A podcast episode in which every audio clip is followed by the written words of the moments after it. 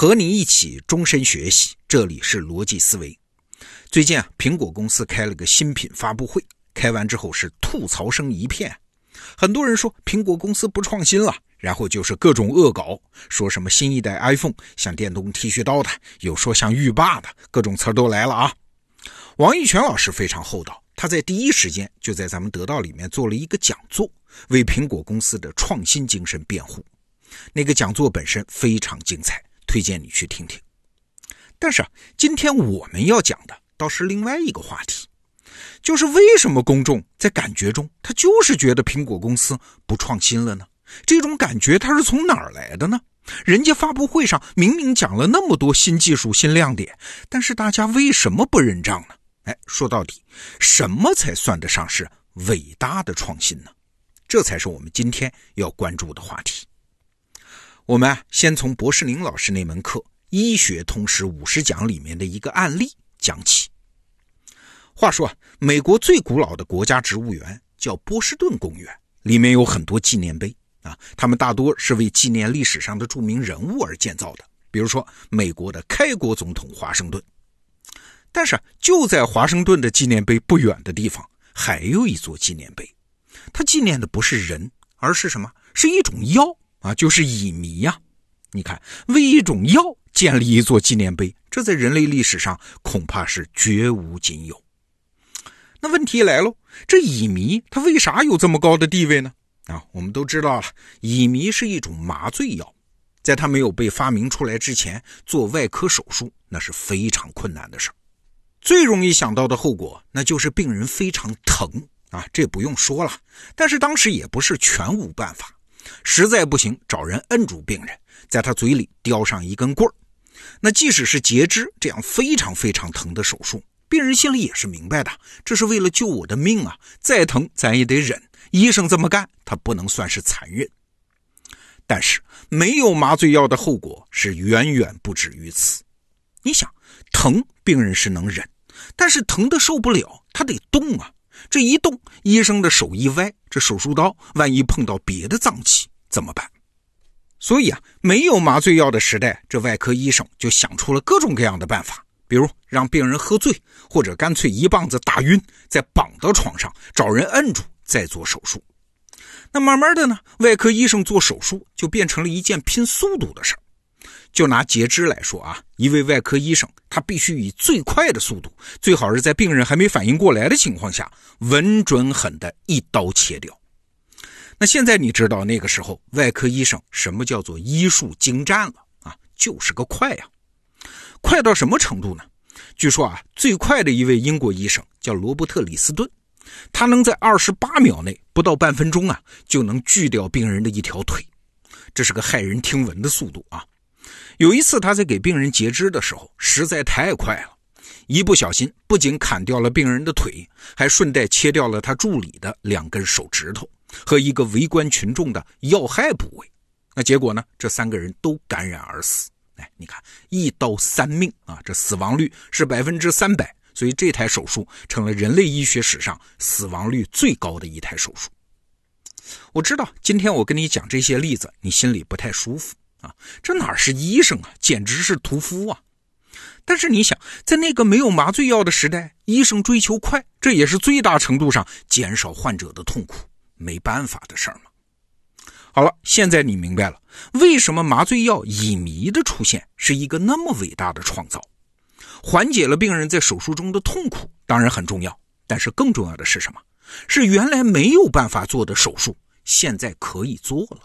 那是什么类型的手术呢？就是过程很慢的那种手术。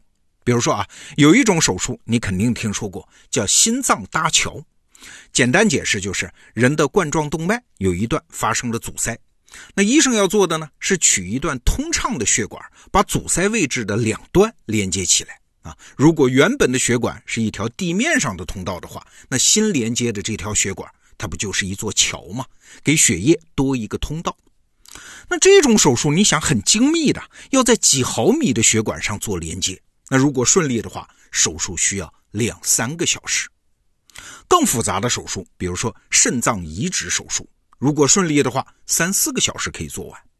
心脏移植的话会更复杂一些，需要四到十个小时。那脑外科手术就更复杂了，耗时十几个小时也不奇怪。现代医学史上耗时最长的手术，我查到的啊，是一台卵巢囊肿的切除手术，做了九十六个小时。哎，你就知道了，没有麻醉，这些手术医生是想都不敢想的啊！他怎么可能发展出今天这么复杂和精细的手术系统呢？你肯定知道啊，现在医院里面有一个职业叫麻醉师。其实啊，这个名字起的是有问题的。麻醉师，麻醉师，顾名思义，好像就是把病人麻到不疼就行了。其实不然，麻醉师的主要职责是在手术过程中保持病人的平稳体征，为手术创造良好的条件，还要保证病人能够顺利醒来。哎，所以医学界不是有句话吗？叫“开刀去病，麻醉保命”。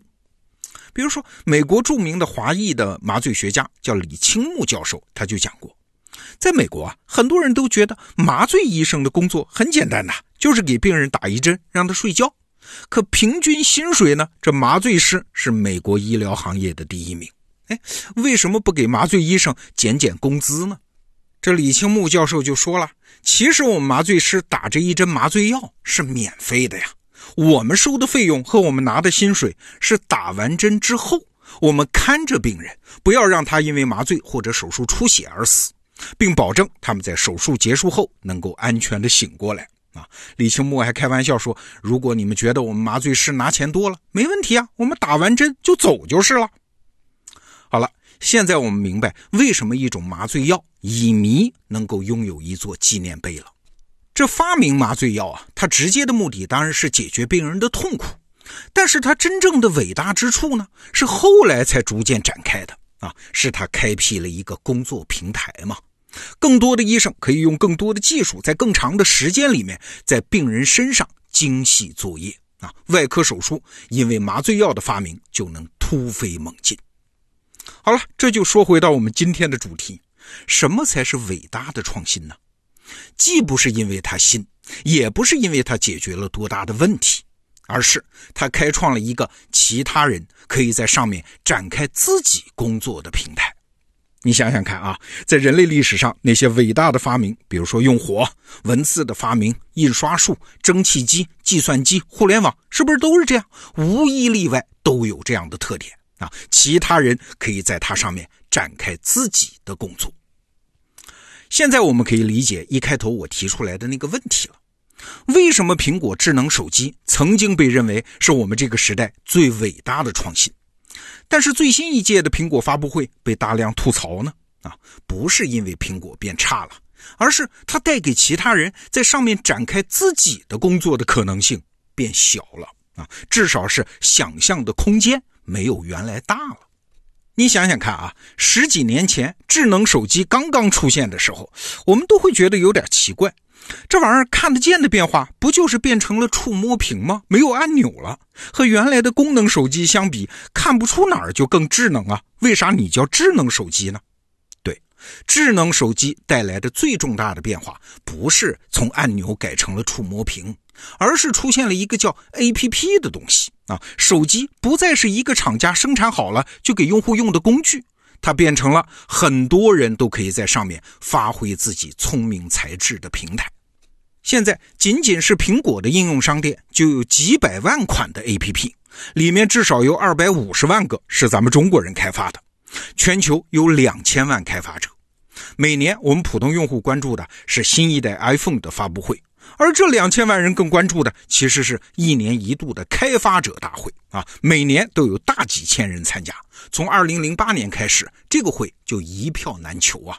就拿我们得到 APP 来说，我们有一半的用户都在用苹果手机，也就是说，我们今天为你提供的服务也是建立在乔布斯当年创造的智能手机平台上的。所以你看啊，这创新呢，其实是分成三个台阶的。我们每个人都可以拿自己手头正在做的事儿去对照一下，我们处在哪个台阶上。第一级台阶是我们做了新的事儿，前所未有的事儿。但这未必是创新啊？为啥？它还需要被检验吗？不是所有新的事儿都能带来价值的。这是第一级台阶。那第二级台阶呢，是我们确实做了有价值的事儿啊，这个价值当然是被市场检验过的，有用户和消费者买单的。但是请注意，这只是第二级台阶。第三级台阶是我们做的事儿不仅有价值，而且还能让其他人，尤其是大规模的陌生人，可以利用我们做的事儿为平台，做他们自己的事儿，在上面安身立命。哎，这第三级台阶站稳了，这才是伟大的创新呐！好，这个话题我们就聊到这儿。逻辑思维，明天见。